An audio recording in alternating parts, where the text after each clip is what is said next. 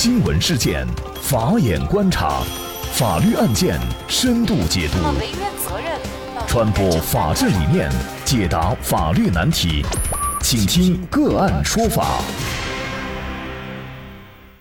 大家好，感谢收听个案说法，我是方红。今天呢，我们跟大家来关注男子见义勇为扶老人反被讹，真相大白后要起诉老人。九月六号，浙江省金华市的一位网友在当地的论坛发帖称，九月二号下午，他骑电动车经过婺城区银河花园路口的时候，一位骑着电动车快速驶来的老人在他身后自行摔倒。当他将老人扶起以后，对方反报警称是被他撞倒，并对自己进行辱骂。在得知路段监控因为修路暂时无法提供监控视频以后，老人妻子气焰。更加嚣张。处理这次事故的王林警官向记者表示，九月二号事故以后，当事双方确实是各执一词。男子称自己是见义勇为做好事扶老人，而老人妻子则坚称是被男子撞倒，并且在现场出言不逊，用脏话辱骂男子。男子则始终保持克制，没有和对方对骂。由于事发路段正在修路，天眼监控视频无法工作，没有拍摄到事发的情况。王警官呢，也只好让双方先回去等通知。事后，经过走访事发路段附近商家调取监控，王警官从一家钢材店的监控视频当中看到了事发时的情况。视频清晰地显示，男子骑车正常行走在前，老人骑电动车从后方驶来，突然摔倒在地。男子看到有人摔倒以后，及时刹车停下，将老人扶起来。那么这名男子称啊。警方还他清白以后，对方连一句道歉都没有。于是呢，他就要求补偿近几天来回警队的打车费、处理事故的拖车费、误工费等等。但是伤者妻子呢，却开口要求他好人做到底，去医院看望伤者。他气愤不过，直接表示要起诉伤者。伤者妻子却一副无所谓的样子。那你起诉好了。就这起案件，如果没有摄像为证的话，那么男子是否就会担责？如果男子起诉老人，要为自己的讹诈承担什么样的责任？就这一系列相关的法律问题啊，今天我们就邀请云南大格律师事务所主任耿学莲律师和我们一起来聊一下。耿律师您好，方主播你好，感谢耿律师。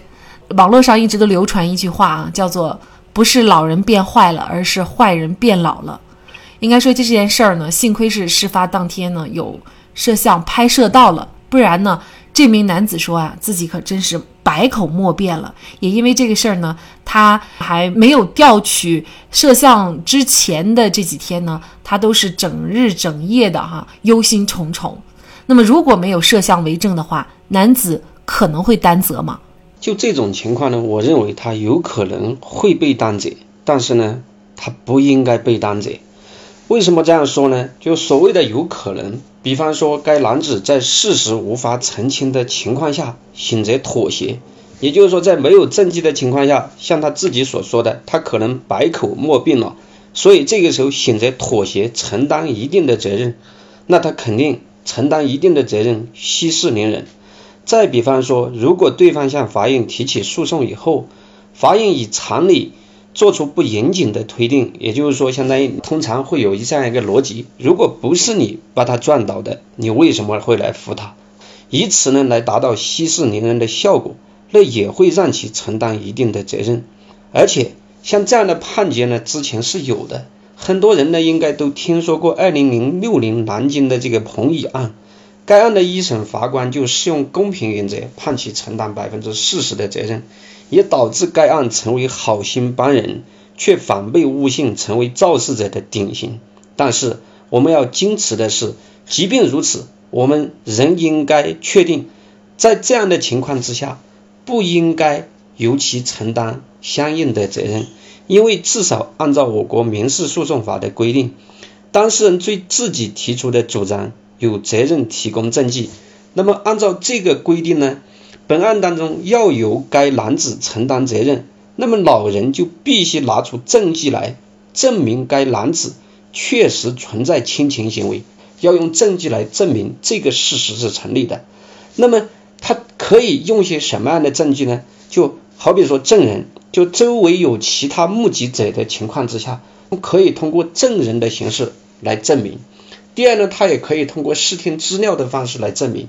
举个例子来说，如果男子撞倒他这一瞬间，那么随身他有相应的那个录像、视听资料之类的，或者是周边的视频摄像器材有这类似的这个记载的话，那么都可以用来相应的证明。第三呢，如果不行，跟这个男子发生纠纷以后，他可以通过报警的方式来。相应的固定证据，那么比方说，如果通过公安现场处警，那么对他这个行为相应的进行了固定，能够确认是男子撞倒他，那么也可以作为相应的证据。总之一句话，不管是证人，还是视听资料，还是公安的处警结果，只要能够证明确实是这个男子撞倒的他，那么这个男子就应该承担相应的侵权责任。但是如果什么证据都没有，那么在这个时候，老人认为是男子撞倒的他的他的这个主张，简单点说就是没有证据能够证明的。这个时候呢，不能凭他的一面之词就要求这个男子来承担侵权责任，而这个应该由这个老人来承担他举证不能的这个后果。所以这样呢，从整个社会价值的取向上来看呢。也有利于鼓励大家扶危济困、见义勇为。这个案件啊，就处理这个案件的交警王警官呢，他觉得这名男子啊没有必要起诉，因为老人已经是伤得挺重的了。但是呢，广大的网友啊，我也看了很多人的留言，大家都觉得对于这样的老人就应该起诉。那么您怎么看呢？如果是起诉的话，那么老人要为自己的这种讹诈行为该承担一个什么样的责任呢？就本案而言，其实到现在事实已经是非常清楚的。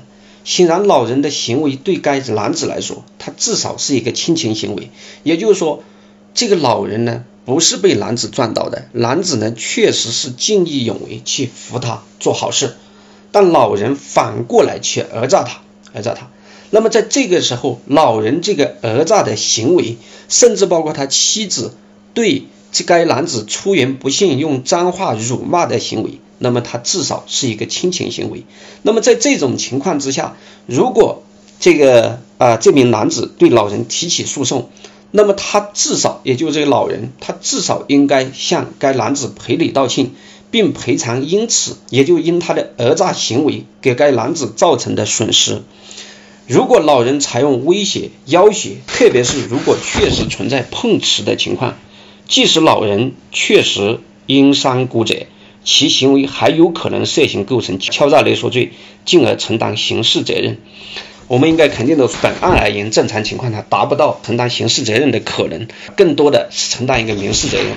那么他承担的民事责任当中呢，就应该包括我刚刚说的这个赔礼道歉，还有这个男子呢，他来回警队的打车费、处理事故的拖车费、误工费这些主张。我觉得他的主张，这些主张。都是合理的主张，都应该得到支持。第二方面的看法，其实就类似的案件而言，我个人还是不主张去起诉老人。为什么这样说呢？可以肯定，就类似案件当中这类老人的做法，确实是非常的不地道。这个时候，如果我们用严格的是非对错、爱憎分明的办法，以有力的还举，的确有利于改善这些不良行为，净化社会环境。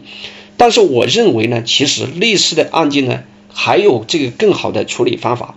这种更好的处理方法，最好是什么呢？就老人的子女主动出来向啊做好事的人赔礼道歉，赔偿其相应的损失。在这样的情况之下呢，我认为本案当中救人难的心灵，他也得到了安抚。老人的子女呢，他也以自己的实际行动向社会做出了好的表率。那么在老人子女自己主动。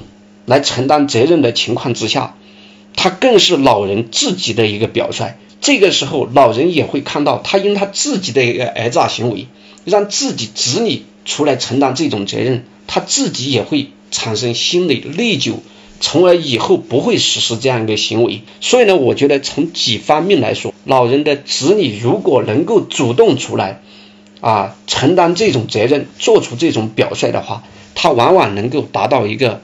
更好的社会效果。那个，我们从本案的相关资料来看，事实澄清以后，这个伤者的妻子还进一步厚颜无耻的要求男子就救人难，这个好人做到底，到医院去看望伤者。我觉得这个时候他的这种做法和这种要求。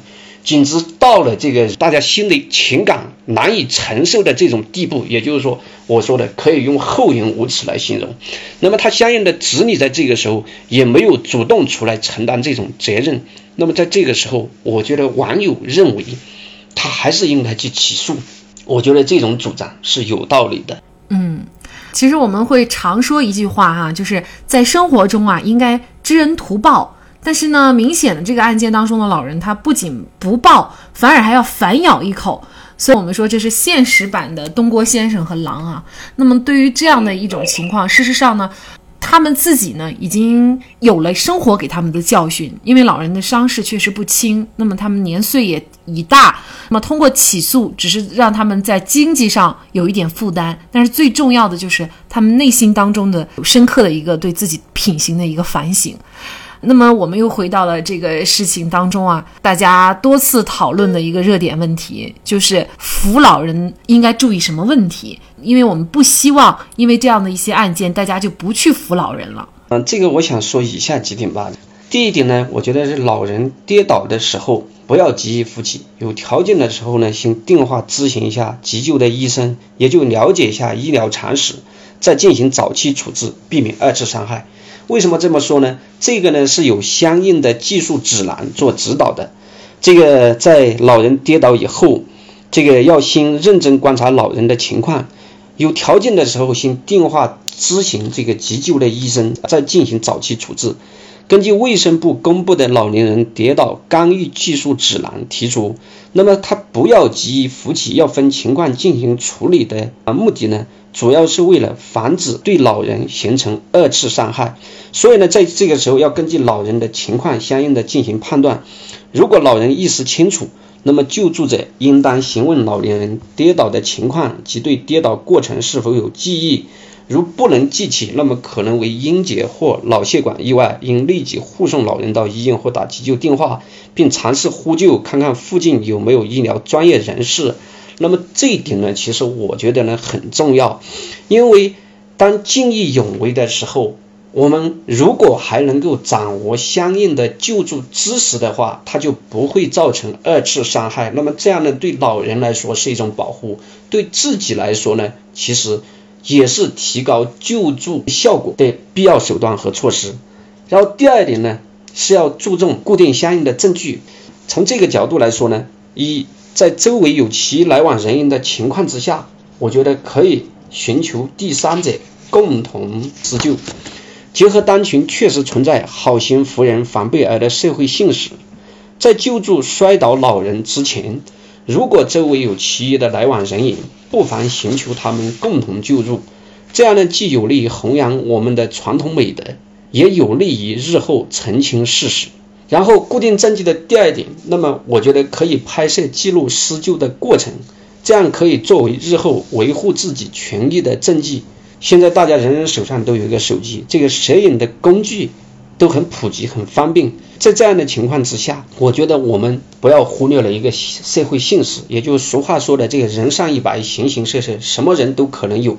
在被我们救助的人当中，也可能有坏人，有专业碰瓷的人。